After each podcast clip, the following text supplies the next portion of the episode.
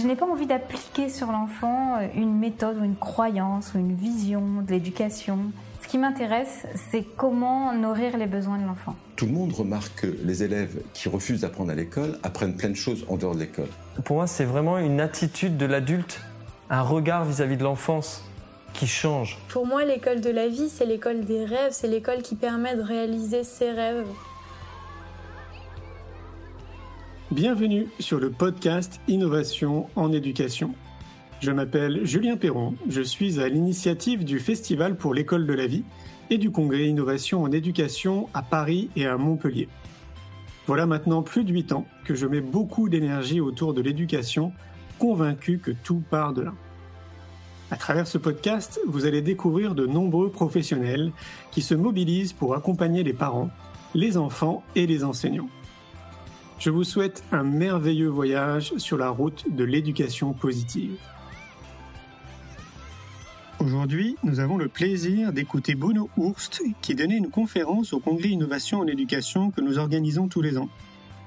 Bruno est chercheur en pédagogie nouvelle. Après avoir été successivement marin puis pilote d'hélicoptère, il se dirige vers l'enseignement au milieu des années 90. Il est alors confronté à des élèves en échec scolaire et émet l'hypothèse qu'ils le sont principalement à cause d'un mode d'apprentissage qui ne leur est pas adapté. Il débute donc des recherches sur des modes d'apprentissage alternatifs qu'il amène en Australie, aux États-Unis, au Québec, au Tchad et dans plusieurs pays d'Europe.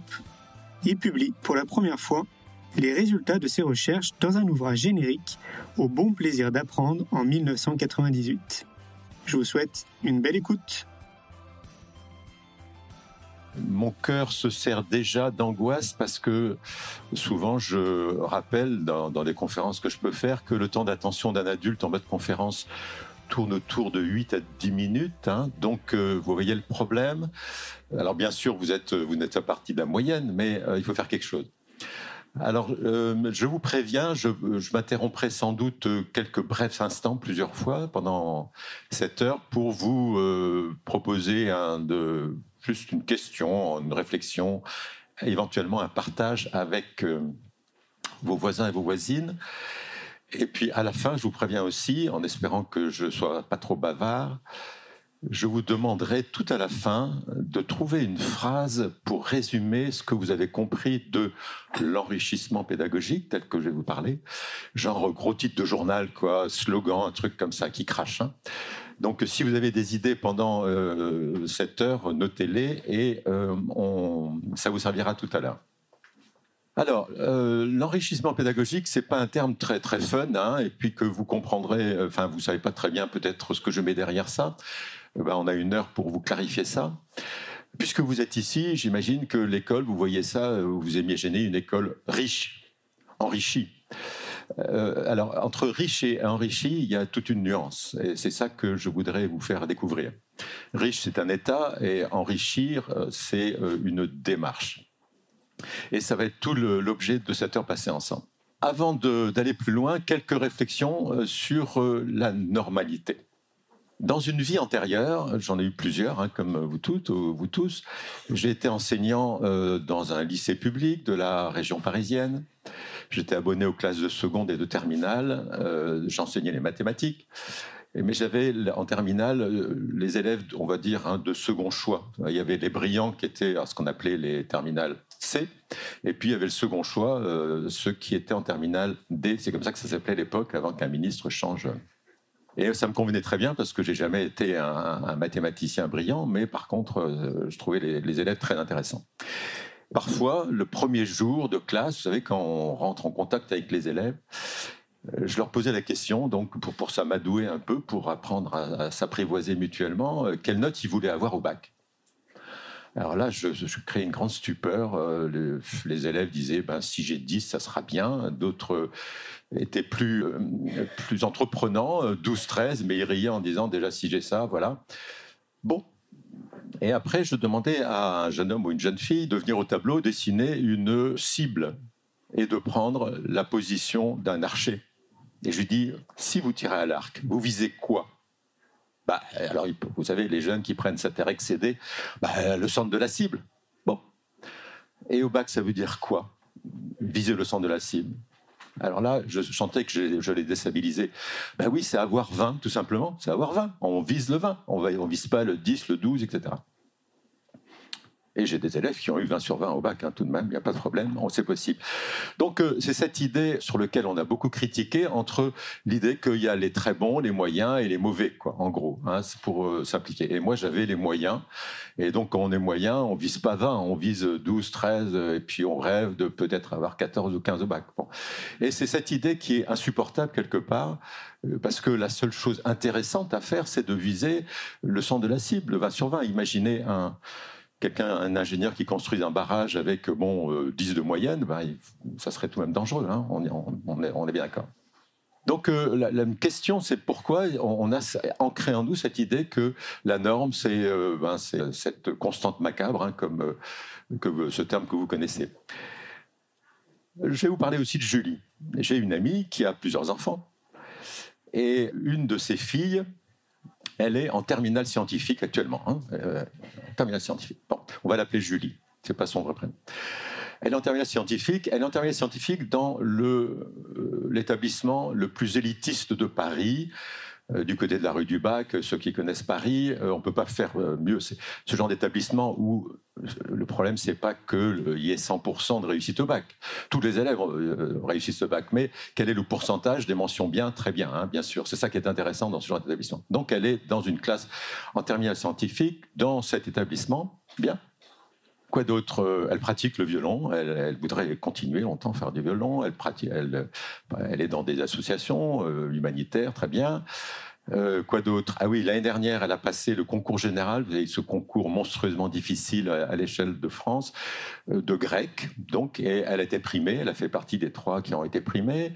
Cette année, elle va passer le concours général de mathématiques et de physique. Bon, bon.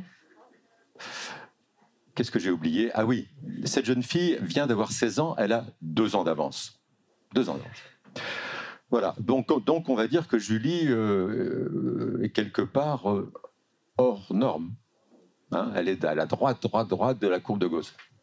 Et quand je discute avec cette amie, je lui dis en fait, ta fille, elle est juste normale. Ce sont les autres qui sont pas, qui sont hors norme. Ta fille, qui est donc qui a deux ans d'avant, c'est une fille normale. C'est une manière de voir qui peut porter loin. Hein, vous allez voir on en arrive à cette question hein, que se pose, qu'on se pose. Euh, je ne suis pas le premier à la poser, bien sûr, mais pourquoi donc il y a des enfants qui sont, on va dire des élèves, hein, qui sont à l'école mauvais, euh, moyens ou bons à l'école? Qu'est-ce qui se passe? Mais pourquoi? Est-ce que c'est c'est Dieu, Allah, Jéhovah ou je sais pas quoi qui a décidé que, hein, euh, ou bien il y, a, un truc quelque part, qu'est-ce qui fonctionne bien chez certains et pas bien chez d'autres. Vous voyez que c'est une question intéressante alors là, je ne parle toujours pas d'enrichissement pédagogique, mais euh, Julien est familier de ma manière de faire. Je tourne un peu autour. Hein. on tourne un peu autour avant d'arriver au centre du problème. On va en, venir tout à l'heure, je vous rassure, à ce que j'appelle l'enrichissement pédagogique. Donc on a parlé de ces élèves qui, avec 10 au bas, qui sont contents. Julie, qui est tout de même euh, brillantissime, mais qu'on pourrait considérer comme juste normale. Et pourquoi il y a tant de différences? Alors, euh, je vous propose euh, une démarche. On va, on va voir, on va s'intéresser au cerveau de ces enfants. Alors, le cerveau, c'est très à la mode maintenant d'étudier le cerveau. Quand j'ai commencé, euh, il y a 20 ans, j'ai commencé à écrire mon premier bouquin, parler du cerveau, c'était encore, vous imaginez pas, c'était tabou. On sortait de la guerre froide, parler du cerveau, manipulation du cerveau, on n'en parlait pas. Et même, euh, c'était euh, à la limite euh, interdit d'en parler. Alors que maintenant, vous savez que tout le monde en parle et en déparle. Tout le monde a des diplômes en neurosciences, en neurotrucs, en neuromachin. Bon. Mais c'est intéressant tout de même de s'intéresser à pourquoi les enfants réussissent ou non en s'intéressant à leur cerveau. Alors d'abord, il y a des chercheurs qui cherchent. C'est leur boulot, après tout, ils sont payés pour ça. Et ils pondent des recherches euh, qui sont scientifiques et dans lesquelles ils essaient d'éviter tous les biais euh, scientifiques euh, pour que l'objet très précis de leur recherche soit crédible. Après, donc, ce qu'on appelle les neurosciences, des recherches en neurosciences. Et puis, après, il y a un Américain que j'ai rencontré plusieurs fois, que j'apprécie pour ses travaux. En fait, c'est un ancien prof, hein, lui aussi, mais il s'est spécialisé, c'est un passeur. Il s'appelle Eric Jensen. C'est un passeur, c'est-à-dire qu'il lit énormément de choses sur les neurosciences. Il en fait une grosse synthèse et il en tire des conclusions pour les salles de classe, en gros. Hein. Il transcrit, on va dire, des choses incompréhensibles à nous pauvres profanes en des choses pratiques dans les salles de classe. il fait des synthèses d'applications. Et en particulier, il a développé ce concept d'enrichissement pédagogique dont je vais vous parler dans un instant. Et il a été plus loin, et c'est là où il y aurait une suite à cette heure passée ensemble ce matin. Il s'est intéressé à ce qu'il appelle les Magic Schools. Magic School, donc c'est aux États-Unis. Hein. Euh, il a un grand réseau d'informateurs, on va dire, chez les profs. Ce sont ces écoles qui passent d'un niveau extrêmement bas à un niveau extrêmement haut, au point de vue euh, académique, hein, en 2-3 ans, très rapidement. Et il dit, mais qu'est-ce qui se passe dans ces écoles Donc il va voir, il se renseigne, et il en tire des clés, euh, une des clés étant l'enrichissement pédagogique, mais il y a aussi d'autres clés qui sont intéressantes. Ces Magic Schools, ça, prouve en tout cas que une école euh, très classique et ça, je suis très attaché à l'école, on va dire, alors euh, on peut, c'est très intéressant, les écoles Montessori, Steiner euh, ou autres, mais euh, il y a aussi toutes les écoles ben, où ben, on est bien obligé de mettre ses enfants parce qu'il n'y a que ça hein, dans l'environnement, c'est l'éducation nationale normale, etc. Et ce qui m'intéresse, c'est, ces écoles-là, parce que c'est l'immense majorité des écoles, et pour montrer qu'on peut les transformer sans moyens extraordinairement supplémentaires, sans mettre les, enseignants au, bord du burn-out, que c'est possible en, prenant les choses autrement. Vous me suivez toujours là? Bon, Bon, j'espère que je fais un peu de teasing, que je commence à vous intéresser un tout petit peu. Bon. Euh, aujourd'hui, ce matin, je vais vous parler que de l'enrichissement pédagogique. Je ne vous parlerai ni de ce qu'il y a avant, ou très peu, euh, juste ce qu'il me faut, ni des Magic Schools. C'est également très intéressant, bien sûr, de savoir les clés qui font qu'une école peut passer d'une école qui fonctionne mal à une école qui fonctionne très bien. En particulier, Eric Jensen s'est euh, beaucoup intéressé aux écoles euh, on va dire, les plus pourris qui puissent exister aux États-Unis, c'est-à-dire euh, là où le taux de pauvreté est le plus important, là où 95% des enfants ne payent pas la cantine. C'est un peu son critère, c'est-à-dire que les parents euh, n'ont pas de ressources pour ça. Et comment on arrive dans ces écoles très difficiles à les faire passer d'un niveau extrêmement bas à un, à un niveau extrêmement élevé en un temps tout à fait court. Alors, on va entrer un peu dans le détail. Il est un peu dans les esprits que, en fait, tout le développement du cerveau, en fait, c'est une question de gènes.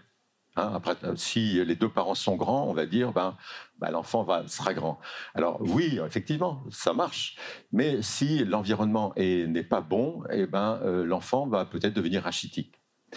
La proportion des gènes euh, tourne autour, donc dans le développement de notre cerveau, tourne autour de 35%, un tiers. Les deux tiers, 65%, euh, en fait, c'est l'environnement. Et l'environnement, c'est très, très global. Et en plus, parfois, l'environnement modifie les gènes c'est euh, ce que les, gens savants appellent l'épigénétique, c'est-à-dire que l'environnement va modifier les gènes, c'est-à-dire que le gamin qui a deux parents grands va peut-être euh, grandir d'une manière rachitique, mais son rachitisme, va le passer à ses propres enfants, il aura intégré ça dans les gènes. Donc l'environnement joue pour 65%. Et là, c'est là où les choses commencent à, se passer. L'environnement, donc euh, mental, physique, émotionnel, social, tout l'environnement dans lequel l'enfant va grandir. Pour résumer, en gros, euh, toute la première partie des recherches sur comment peut se développer le cerveau humain, surtout dans la petite enfance, on va dire jusqu'à l'âge adulte, hein, d'une manière générale, si l'environnement est sain, eh ben le cerveau se, développe d'une manière à peu près normale. Et si l'environnement n'est pas sain, eh ben, euh, il va y avoir des problèmes. Il va y avoir des problèmes très importants. Alors, euh, évidemment, la normalité est une notion du cerveau, est une notion un peu difficile. Euh, il y a un, groupe de chercheurs américains qui s'est dit, mais en fait, c'est quoi un cerveau normal? Alors, qu'est-ce qu'ils ont fait? Ils ont fait passer une petite annonce dans, le journal, dans des journaux, à la télé, je ne sais pas, en disant si vous pensez avoir un cerveau normal, contactez-nous, on fait une étude. Et donc, il y avait un premier pas, c'est-à-dire téléphonique, où, euh, pour un peu déblayer le terrain. Et puis après, ceux qui avaient passé le premier contact téléphonique, ben, ils venaient voir les chercheurs, on les mettait dans un IRM pour voir un peu leur cerveau, etc. Alors, je vais vous poser une question, vous allez réfléchir et euh, partager avec votre voisin, votre voisine, le résultat. À votre avis, après le premier entretien téléphonique donc où les chercheurs avaient une liste de, choses pour voir est-ce que vous faites ci, est-ce que vous faites ça, est-ce que vous prenez tel médicament, etc. Bon, et au bout du compte, pour déterminer si le cerveau était sain ou non. À votre avis, combien de, euh, en proportion, il restait de gens au bout du compte? Réfléchissez et partagez avec. Euh, je vous laisse 30 secondes.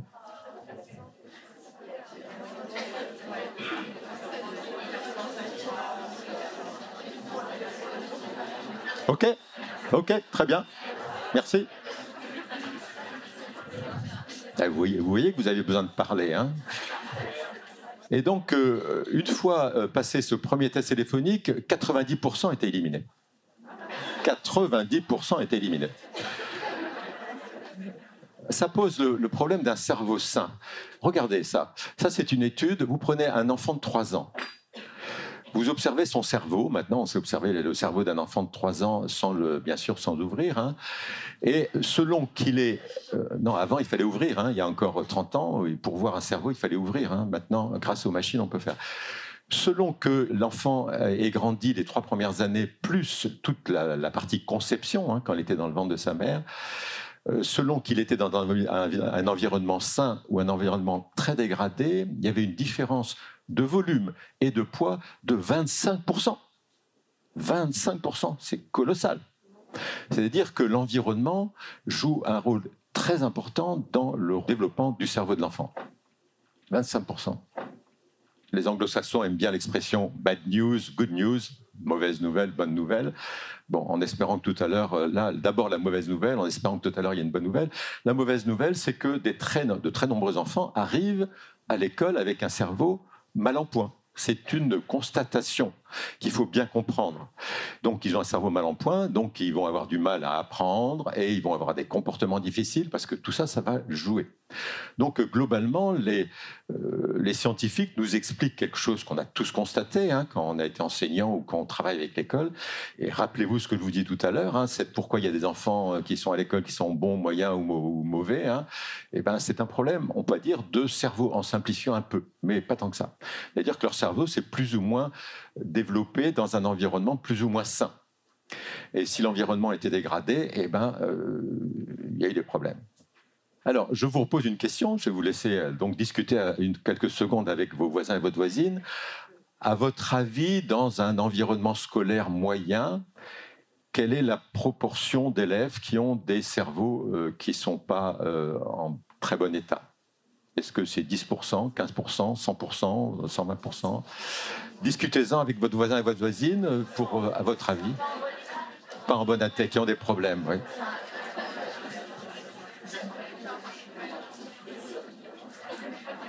Bien, merci, vous avez fait vos jeux, rien ne va plus. En moyenne, bien sûr. Alors, sachant que dans l'établissement scolaire que je citais à Paris, qui prend la crème de la crème de toute l'élite des jeunes de France, elle doit être plus faible. Et si vous allez dans une grande banlieue euh, où il y a 80 nationalités représentées, etc., elle doit être plus forte. Mais en gros, donc, on va dire qu'il y a une grosse proportion d'enfants qui sont à l'école avec des problèmes, euh, enfin qui n'ont pas un cerveau qui fonctionne comme il devrait fonctionner. Hein. J'essaie d'être politiquement correct, mais qui fonctionne pas bien. Donc forcément, ça explique pourquoi euh, ben, il y a des problèmes à l'école. Enfin, ça peut expliquer. Hein. Et les chercheurs sont tout à fait euh, clairs là-dessus. Hier soir, j'ai reçu un message de Rick Jensen dont je parlais. Et j'ai recopié du coup, j'ai rajouté une, diapo à ma présentation. Voilà. Ce que croient de nombreux directeurs, enfin tous qui sont à la direction des écoles et d'enseignants, c'est que si l'enfant arrive à l'école, il est lent et stupide, il va le rester en gros. Bien sûr, on va faire des efforts, etc. Mais s'il entre à l'école lent et stupide, en gros, euh, il le restera plus ou moins et son parcours. Et la réponse, alors je, voilà, je l'ai mis en anglais pour vous faire euh, améliorer votre anglais. Hein. Et, vous voyez, il insiste, hein, et en gras, wrong, wrong and wrong again, qu'on peut dire faux, faux et archi faux. C'est-à-dire que considérer que l'élève qui arrive avec beaucoup de difficultés à l'école fera tout notre possible, mais de toute façon, il aura toujours ses difficultés. Les chercheurs, parce que derrière Eric Jensen, c'est pas un gourou, hein, il ne fait que lire euh, les recherches scientifiques d'une manière très extensive et il dit mais c'est faux. C'est faux parce qu'il y a une bonne nouvelle, et la bonne nouvelle, c'est ce qu'on appelle la neuroplasticité. La neuroplasticité, c'est que le cerveau s'adapte. Alors, d'une part, le cerveau s'adapte, mais il peut, euh, disons, quand il a eu des traumatismes, il peut se réparer. C'est ça qui est intéressant. Et vous voyez tout de suite euh, les implications pédagogiques. Un cerveau qui est mal en point en arrivant à l'école, et euh, parfois c'est 40, 50, 60% des enfants qui ont un cerveau mal en point, en fait, on peut le réparer. Je vous donne un exemple extrêmement frappant. Hein. Parfois, dans, des cas graves d'épilepsie, on doit enlever à un petit enfant la moitié de son cerveau, un hémisphère complet. Quand on fait cette opération avant l'âge de deux ans, il y a quasiment zéro séquelle. L'enfant est normal. Quand on le fait entre 2 ans et 5 ans, il garde des séquelles et après 5 ans, on le fait quasiment jamais parce que les séquelles, sont trop importantes. Pourquoi? Parce que le cerveau, il est extrêmement plastique, il sait s'adapter. Mais euh, bien sûr, au début, euh, il s'adapte très bien et puis avec le temps, il a euh, de plus en plus de mal à s'adapter. Donc, grâce à cette neuroplasticité, il y a le pendant de la mauvaise nouvelle, c'est la bonne nouvelle. La bonne nouvelle, c'est qu'on peut modifier les choses. Et comment euh, faire en sorte d'améliorer, de réparer les cerveaux, alors d'ailleurs qu'ils soient en bon état ou en mauvais état, c'est ce qu'on va, que va appeler l'enrichissement pédagogique. C'est une manière de recabler le cerveau, en fait. Hein. Les informaticiens connaissent ça, maintenant ça ne sait plus, mais on va recabler le cerveau. Voilà, et on arrive à cette idée d'enrichissement pédagogique. J'ai fait un peu un long détour, mais pour vous faire comprendre quel était l'enjeu et comment ça fonctionnait et quel est l'intérêt de réfléchir à cet enrichissement pédagogique. Une première définition pour bien clarifier les choses. En fait, l'enrichissement pédagogique, ce que je vous disais au début, ce n'est pas le fait de créer un environnement riche, c'est un différentiel. On part d'une situation donnée, une école donnée, telle qu'elle est actuellement, et on fait des actions particulières pour la faire évoluer dans cette démarche d'enrichissement pédagogique. D'accord? Et ce qui est important, c'est le contraste. Nos écoles, pour la plupart, manquent terriblement de contraste. Les enfants rentrent en début d'année, ils ont un programme scolaire, ils sont dans une classe qui vont suivre, vont suivre des cours. Alors ce matin, 8h, 9h, c'est maths, 9h15, 10h, c'est français, etc. Ils sont dans un tunnel. Le contraste est très peu important. Et l'enrichissement pédagogique, c'est de créer un contraste, un différentiel entre l'existant et euh, ce qui peut être, entre le présent et le futur. Et cette démarche peut s'appliquer aussi bien à des écoles qui fonctionnent très bien que à des écoles qui fonctionnent très mal. Si c'est très bien, elles vont fonctionner encore mieux, et si elles, fonctionnent mal, elles vont, euh, elles vont fonctionner mieux. C'est ce différentiel qui est important. On est dans cette démarche d'enrichissement par rapport, euh, il y a riche et enrichi. Enrichi, c'est une action pour donner plus. Et l'idée, donc, c'est de proposer à chaque enfant, c'est pas global, on va s'adresser à chaque enfant, ce contraste, ce différentiel entre le présent qui parfois est extrêmement difficile et le futur qu'on espère euh, plus réjouissant. Donc il y a une certaine logique et qui s'appuie là donc sur euh, des recherches scientifiques très précises et puis sur cette, des recherches de terrain. On va voir mais pourquoi ça fonctionne dans certaines écoles avant d'entrer dans le détail de ce que c'est l'enrichissement pédagogique, c'est un processus qui est au niveau cérébral. C'est-à-dire que quand vous enrichissez, je vais prendre un exemple, un exemple typique, euh, parce que l'enrichissement, on va parler de l'enrichissement pédagogique à l'école, mais bien sûr à la maison, et en dehors de la maison, on peut également, bien sûr, et c'est très très souhaitable, enrichir l'environnement de l'enfant. Un enfant, par exemple, qui a l'habitude de rester affalé à manger des chips et à boire du coca devant la télé 4 euh, heures par jour, voilà, si vous l'emmenez, je sais pas, en classe nature, où il va découvrir plein de choses, il y a un contraste très grand entre sa manière habituelle de faire et sa manière euh, différente de faire. Ou même le fait de le faire jouer alors qu'il ne sait pas jouer, c'est un enrichissement. Cette démarche d'enrichissement agit sur des neurotransmetteurs. Les neurotransmetteurs, c'est des trucs chimiques là qui permettent euh, aux neurones de se relier entre eux. Les neurotransmetteurs ont un effet positif sur le cerveau. Ces effets positifs sur le cerveau vont se traduire en comportement positif, c'est-à-dire il y aura une meilleure attention, il y aura une meilleure motivation, il y aura une meilleure humeur, et puis surtout des capacités cognitives. Ben, l'enfant va mieux comprendre, va mieux mémoriser, va mieux réfléchir. Voilà. Et ça, c'est notre matière grise hein, qui va faire tout ça. Alors, cette notion d'enrichissement n'est pas nouvelle. En fait, elle date des années 50. Alors, vous qui êtes tous et toutes jeunes, euh, mais bon, moi je suis né dans ces années-là, hein, donc c'est pas, il n'y a pas si, si longtemps que ça, hein, tout de même. Parce qu'à l'époque, les chercheurs, euh, enfin les scientifiques pensaient que le cerveau se développait uniquement à l'intérieur, que c'était le cerveau, il se développait. Bon, euh.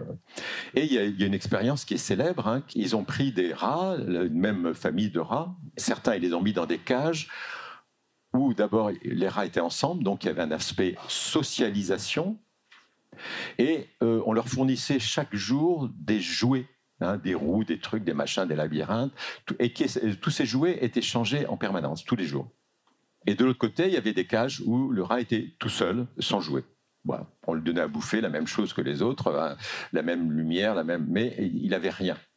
Et au bout d'un certain temps, pauvres bêtes, on, leur a ouvert le, cerveau et on a vu que leur cerveau était complètement différent. Et tout à coup, les scientifiques, hein, c'est pas vieux, ont découvert que l'extérieur, l'environnement pouvait jouer un rôle considérable dans le développement du cerveau.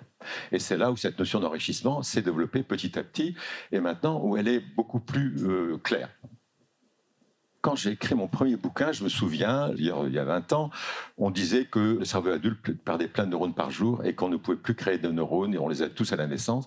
C'est un concept qui était parfaitement répandu, parfaitement admis. Peut-être que parmi vous encore, euh, il y a des personnes qui pensent ça, qu'on ben, vieillit, donc on perd des... Et les scientifiques nous disent, mais pas du tout. Mais ça, c'est très récent, c'est très intéressant. C'est-à-dire que on fabrique des neurones tous les jours. Alors, on en fabrique plus quand on est dans un environnement enrichi. Là, vous êtes venu à ce congrès, on va dire que c'est un enrichissement. Et en gros, là, je peux vous dire que ce soir, vous aurez en gros 1500 neurones de plus que ce matin. C'est pas mal. Eh ouais, mais c'est les scientifiques qui disent ça. Eh oui. Alors 1500, c'est pas énorme, mais si vous étiez resté euh, vautré devant la télévision à regarder un mauvais feuilleton, oui, vous en auriez peut-être gagné 200, 300, pas plus. Hein, bon. Et ça, à tout âge. Euh, même, on a remarqué ça, des personnes de 75 ans qui euh, créent des nouveaux neurones. Donc, ça peut s'appliquer à tout âge et à tout type d'élèves, les bons comme les mauvais, comme ceux qui ont des difficultés. Bien sûr, à la maison, à l'école et à l'extérieur. Hein. Nous, ce qui nous intéresse ce matin, c'est l'école. Mais bien entendu, euh, à la maison, c'est extrêmement important. Dans quel but? Eh que euh, donner sa chance à chaque enfant, même ceux qui sont mal partis, hein, qui ont un cerveau euh, abîmé quand ils arrivent à l'école. Ça demande tout de même, c'est pas quand je dis partir en classe de nature, ça c'est ce qu'on appelle un, enrichissement ponctuel. C'est pas vraiment de l'enrichissement pédagogique. C'est un, un enrichissement événementiel. Aller au théâtre une fois, aller visiter un musée, c'est bien, mais c'est pas vraiment l'enrichissement pédagogique. L'enrichissement pédagogique, c'est quelque chose qui se met en place sur le long terme avec des personnes qui ont des connaissances sur le sujet. Et quand les cerveaux sont abîmés, plus on s'y prend tôt, bien sûr. Lorsque le cerveau est encore malléable, mieux euh, la remédiation se fait plus rapidement. Mais même avec des enfants plus grands, avec des adolescents, on peut, il y a tout un, travail de remédiation du cerveau qui peut se faire, euh, mais bien sûr, plus on s'y prend tôt, plus il est efficace. Voilà. Alors, on arrive enfin dans le cœur du sujet. On va faire une petite pause parce que là, tout de même, ça fait 30 minutes que je parle, hein, votre temps d'attention, euh, voilà. Alors, euh, on va faire une petite pause musicale. Alors, euh, c'est un peu hors sujet, mais c'est intéressant. Je vais vous parler de la relation, de la relation maître-élève. Intéressant. Maître-élève. En musique, sans aucune parole. Ça dure 3 minutes 30 à peu près. Je ne ferai pas de commentaires. En gros, il y a euh, le prof qui sait. C'est la guitare. Il y a l'élève qui fait des erreurs, qu'il faut répéter, etc., bon, qui fait des fausses notes. C'est le banjo. Et tous les deux vont raconter une histoire que je vais vous laisser écouter.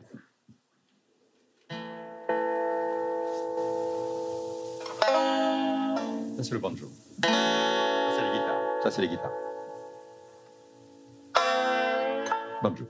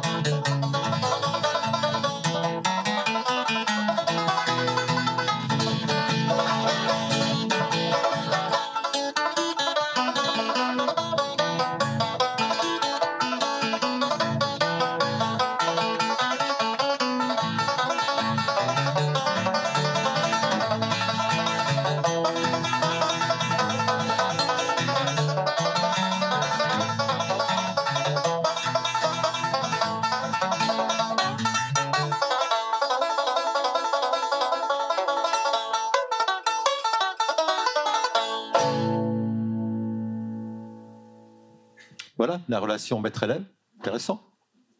Alors, ce qui est encore plus intéressant, c'est la, c'est la musique du film Délivrance. C'est que celui. Ah, non, non, stop, on arrête.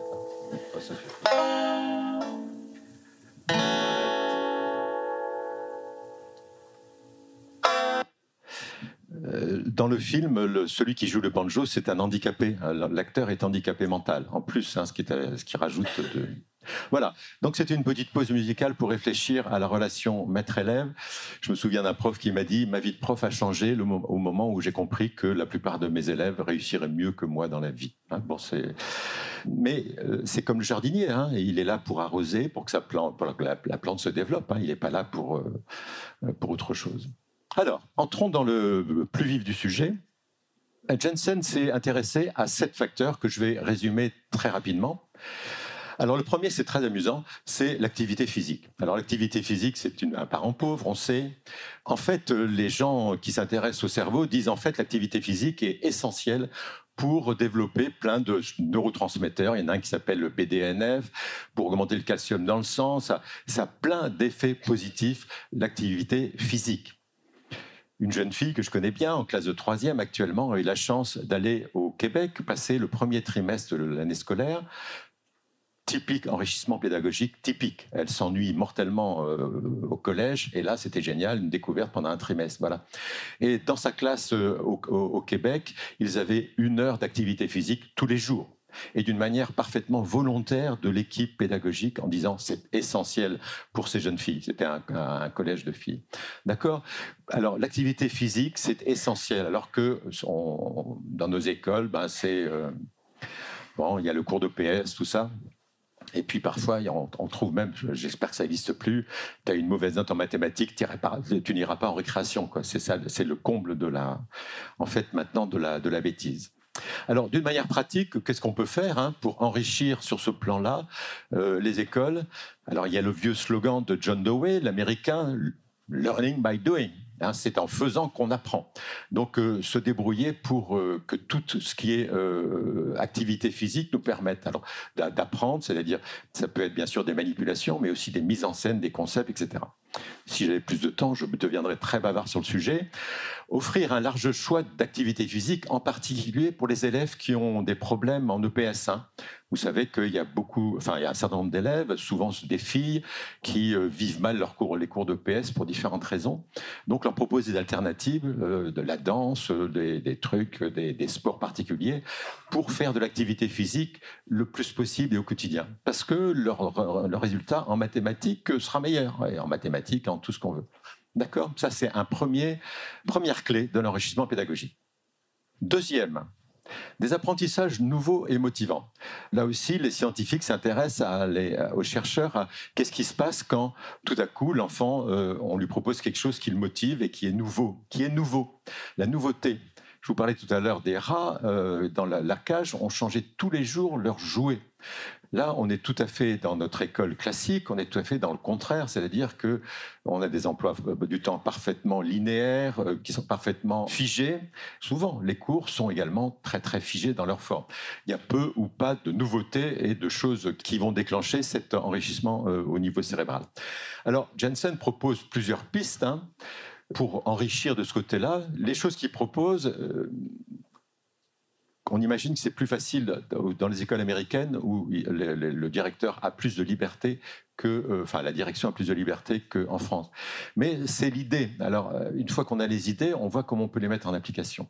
D'abord, laisser des choix. Alors là, des recherches, il y a plein de recherches là-dessus. C'est-à-dire que lorsqu'on a le choix, eh ben, on est plus motivé, quoi. Et c'est quand on n'a aucun choix qu'on est motivé. Alors il y a des écoles euh, rares qui sont développées, mais tout à fait en dehors du système, où l'élève choisit ce qu'il va apprendre. Il y a un juste milieu à trouver, le choix n'est pas absolu, mais laisser des choix, euh, par exemple de la manière dont on va être évalué, par exemple, ça peut tout à fait se faire dans une classe tout à fait normale, c'est très intéressant. La différenciation, vous connaissez ce terme qui est maintenant euh, classique. Moi qui parle souvent d'intelligence multiple, on l'associe souvent les intelligences multiples à l'école avec la différenciation, c'est-à-dire s'adapter à, l'enfant, à l'élève directement dans la manière d'enseigner. Troisième piste, les emplois du temps gigognes. Ça, c'est une expression d'Eric Jensen, c'est-à-dire que où les emplois du temps sont, on peut, on peut les modifier. Par exemple, plutôt que un cours de maths et un cours de français pendant une heure chacun, on va faire un cours qui va durer deux heures, mais avec les deux profs en même temps. Voilà ce genre de choses qui surprend, qui décale les choses. L'expérience que j'ai pu vivre, même dans des, des, collèges tout à fait classiques de ce genre de choses, c'est extrêmement apprécié des élèves parce qu'ils découvrent et ils cassent un peu le moule dans lequel ils sont en permanence possibilité d'accélération, c'est-à-dire que je reprends ma jeune fille qui a eu la chance d'aller au, Québec. Bon, quand on a 19,2 de moyenne, euh, bon, on s'ennuie un peu tout de même, surtout dans un collège de, banlieue parisienne. Donc euh, le, fait de dire, bah, tiens, euh, là, il y a une heure, bah, tu peux aller, tiens, il y a une classe de seconde, tu peux aller suivre le cours de maths de seconde. Voilà. Ce genre de choses, pourquoi pas? C'est-à-dire que les enfants qui sont à l'aise, alors elle comprendra pas tout, mais ça va aller développer l'esprit. Là, on est en plein dans l'enrichissement pédagogique. Hein, vous voyez l'idée. Et puis, donc, la possibilité d'accélération, et puis des tests qui sont mieux adaptés que les tests standards ou qui sont parfois complètement tueurs de motivation. Troisième, une complexité euh, cohérente mais non chaotique. En fait, le cerveau, il adore la complexité, à condition qu'il soit capable de la gérer. C'est-à-dire que si c'est trop difficile, c'est désespérant, si c'est trop facile, on s'ennuie. Donc il faut trouver cet équilibre entre une complexité qui est cohérente mais non chaotique. D'une manière pratique, le but à atteindre, c'est que l'enfant arrive à l'école en se demandant qu'est-ce qui va se passer de génial aujourd'hui? Il y a une école américaine, justement une Magic School, qui a été, qui connue depuis 20 ans, la, la Guggenheim School de Chicago, euh, où on a remarqué un absentéisme négatif. C'est-à-dire que même des enfants qui sont vraiment malades, ils viennent à l'école tout de même parce qu'ils ne veulent pas rater ça il va forcément se passer quelque chose. C'est voilà ce genre d'école où il se passe des choses nouvelles, des challenges, des défis à relever toujours. Alors bien sûr avec des activités optionnelles qui ça, peut être euh, alors là, très intéressant pour développer le cerveau, le théâtre, la photographie, la danse, la musique, tout, ce qu'on veut des projets, la pédagogie de projet est tout à fait dans cette optique-là, hein, de une complexité cohérente où il faut se débrouiller, quoi. Mais c'est ça qui est intéressant. Alors, euh, un niveau de stress acceptable. Alors, ça peut paraître bizarre de mettre le stress là, mais en fait, le stress, c'est un tueur de neurones. Et notre époque est extrêmement plus stressante pour les cerveaux des petits en particulier qu'il y a 50 ans ou avant. Faire en sorte que l'école soit un lieu de stress euh, gérable, parce qu'il y a toujours un peu de stress et il en faut un petit peu pour que les choses deviennent intéressantes, c'est quelque chose de très important. Les enfants, les petits, sont extrêmement variables et leur cerveau est extrêmement vulnérable au, stress. Il y a des études terrifiante. C'est le musée des horreurs hein, quand on va dans les études de ce qui se passe dans les cerveaux des enfants qui sont soumis à des stress complètement hors de propos. Alors il y a des stress qui ont existé depuis que l'humanité existe. Hein. Par exemple, un, enfant qui grandit dans un état de guerre, hein, comme c'est le cas dans certains pays actuellement, ça crée un stress terrible qui va marquer son cerveau. Le problème, c'est que à ces stress, on va dire euh, historiques, se sont rajoutés à notre époque d'innombrables autres stress qui se rajoutent et qui vont abîmer l'enfant. Notre époque moderne de ce côté-là, a un côté terrifiant. Donc euh, le stress, comment faire pour euh, diminuer le stress? Alors, euh, zéro écran dans la petite enfance. Tous les scientifiques disent zéro écran avant trois ans. Zéro écran. Et alors, bien sûr, il y a des parents, paraît-il, hein, j'ai lu ça, qui donnent leur smartphone à leur enfant de six mois parce que ça l'amuse, des trucs machin. Bon, Bon, juste, il faut que quand ils font ça, il faut qu'ils sachent que leur enfant aura des problèmes à l'école, c'est tout. Hein. monsieur, vous donnez, vous voulez, vous, les, le mettez, euh, les parents ou la nounou met l'enfant devant la télévision, et eh ben vous pouvez être sûr que l'enfant aura des problèmes à l'école quand il va entrer, entrer en maternelle. Les scientifiques ont des, ont des choses parfaitement claires là-dessus, et ça c'est récent. Donc un niveau de stress modéré dans la salle de classe qui est adapté, protection contre le harcèlement, bien sûr, la violence physique, il faudrait détailler tout ça, il y a plein de choses à faire de ce côté-là. Euh, célébrer les succès des, enfants, quand euh, ça c'est une manière de, renforcer leur, capacité anti-stress, et puis bien sûr former les enseignants, les accompagnateurs, les CPE, tout ça, à des techniques de gestion du stress. Hein. Par exemple, il y en a une qui s'appelle le yoga à l'école. C'est des exercices extrêmement simples hein, qu'on peut faire euh, même sans euh, pas besoin de s'allonger par terre, de salle spéciale, et qui permettent d'apprendre aux enfants à gérer leur stress. Donc le stress, ce tueur de neurones, il y a quelque chose à faire de ce côté-là. Là aussi, environnement social positif, cerveau en bon état. L'être humain est un animal social par essence. Lorsqu'il vit euh, d'une manière sociale correctement, son cerveau se développe bien. Ça veut dire quoi pratiquement à l'école? Bah, ça veut dire tout ce qui est tutorat, coaching par les pairs, apprentissage collaboratif, il y a plein de techniques pédagogiques qui fonctionnent très bien, les sports d'équipe. Et quelque chose que j'ai remarqué beaucoup plus euh, dans les pays anglo-saxons, donner la fierté d'appartenir à l'école où on est créer ce sentiment d'appartenance qui est très intéressant, c'est-à-dire être fier d'être dans, telle école. Euh, j'ai vu ça en Australie, aux États-Unis, j'ai des exemples en France aussi, où des établissements scolaires, les élèves, un lycée technologique, hein, c'est pas là où on trouve la crème des gens qui vont avoir 100%. De, les élèves sont fiers d'être dans, ce, dans cet établissement, et ça c'est super. Donc un soutien social de qualité. Le sixième, alors là, on touche à un point qui fâche hein, et qui se développe euh, truc, c'est la nutrition. La nutrition, ça fait des ravages aussi. Il y a un mouvement qui s'est développé qui s'appelle le mouvement des 1000 jours, qui s'est développé aux États-Unis et il y a une branche en France. Les 1000 jours, c'est de, non pas de la naissance, hein, mais de la conception. De la conception jusqu'à deux ans. Et euh, les chercheurs là sont de plus en plus affirmatifs. De la qualité de ces 1000 jours dépend la qualité de toute la vie en particulier sur le plan nutritionnel.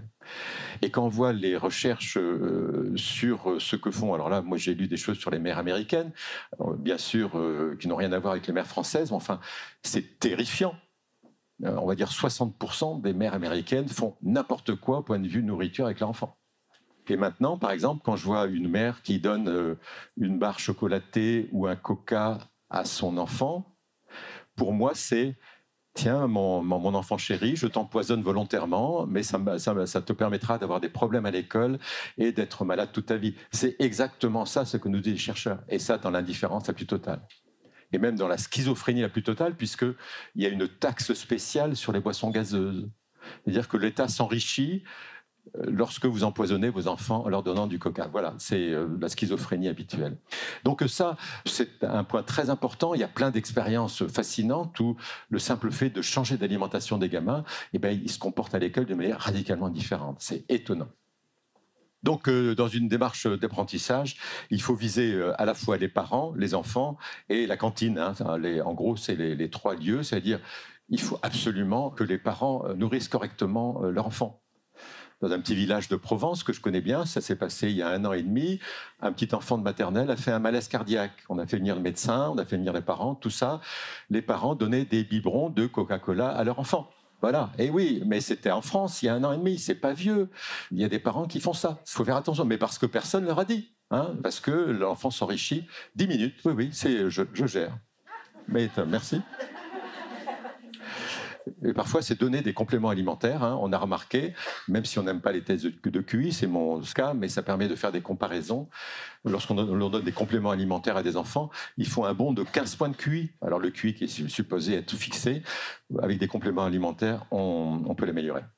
Voilà, on arrive euh, à la septième et dernière, euh, un peu les points clés parmi d'autres, mais qui sont les plus importants, une bonne gestion du temps.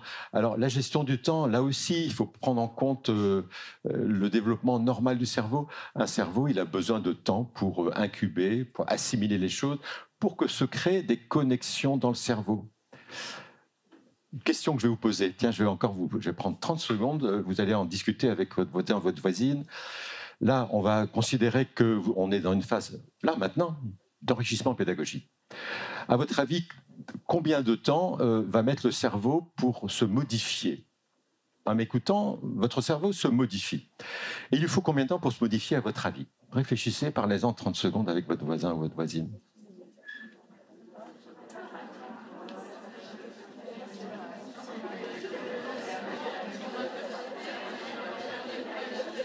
Donc le cerveau euh, se modifie dans les 15 minutes. Et, euh, et, ça, se renforce, votre nouvelle connexion se renforce dans les 6 heures.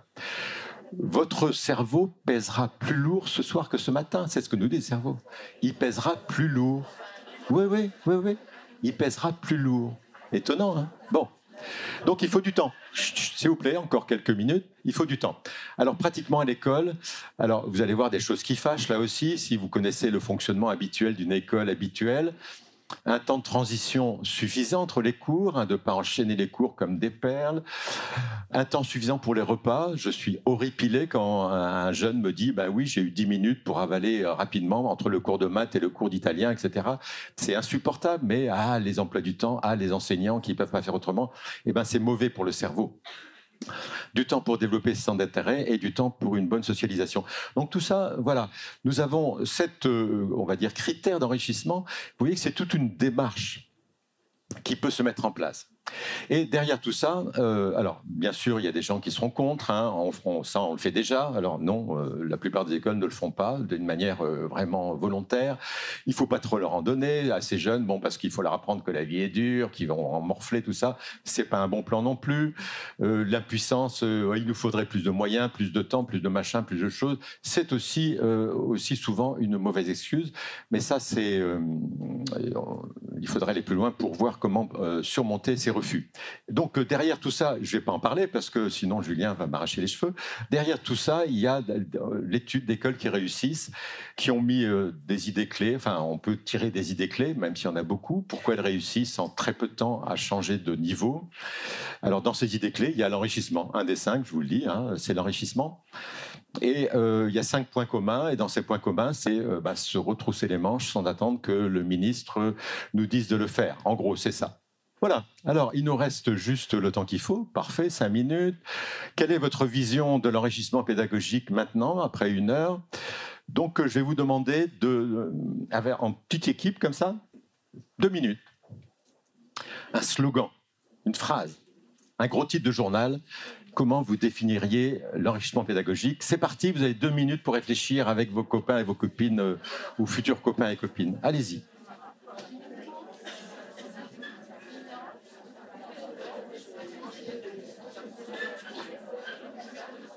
Qu'est-ce qu'il y a une phrase à, proposer là, s'il vous plaît? Allez. Ah. Madame, je vous écoute. L'école du bonheur, en l'enrichissement pédagogique, l'école du bonheur? Merci. Oui Le vivant en marche. Le vivant en marche. Super. Oui, merci. Réussite pour tous, c'est possible. Vous avez compris tout l'esprit de ce. Osons enseigner autrement. Merci. Passons de la guitare au banjo. Génial. Merci. Oui. Offrir et laisser choisir. Ah, offrir. On pourra en faire un, un, sujet de baccalauréat pour la prochaine. Offrir et laisser choisir. Encore quelques-uns? Oui? Non? Oui, oui, oui, oui. Maître de soi. Qu'est-ce que vous voulez dire?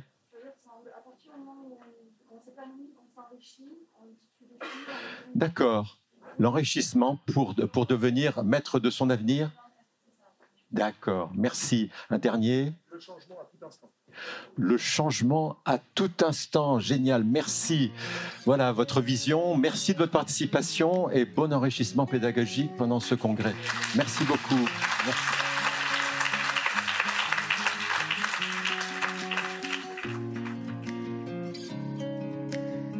Un grand merci pour votre écoute. J'espère que vous avez passé un bon moment avec nous. Pour aller plus loin dans votre recherche, nous avons créé un magazine papier, le magazine Innovation en éducation. Un magazine que vous retrouverez uniquement sur abonnement, livré tous les deux mois partout dans le monde. Un magazine 100% éco-responsable, 80 pages en moyenne, sans publicité. À travers le Festival pour l'école de la vie ou le Congrès Innovation en éducation, nous rencontrons des milliers de professionnels qui proposent des solutions pour les parents, les enfants et les enseignants. Ce magazine se veut être un pont avec le podcast, nos événements et les films que j'ai réalisés.